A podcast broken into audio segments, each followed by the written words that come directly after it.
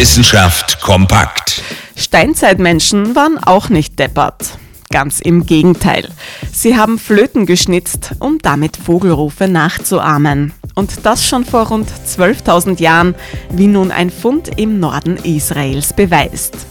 Sieben prähistorische Flöten haben die Forscherinnen und Forscher bei der Fundstätte von Einan Malaha ausgegraben und sich sehr darüber gefreut.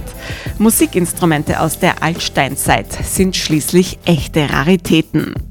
Die gefundenen Steinzeitflöten bestehen aus den Knochen von kleineren Wasservögeln und haben ein bis vier Löcher. Damit lassen sich Töne erzeugen, die an die Rufe von Turmfalken und Sperrbern erinnern.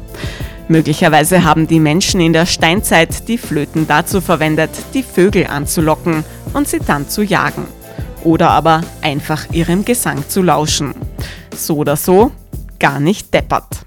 Interessante Themen aus Naturwissenschaft und Technik.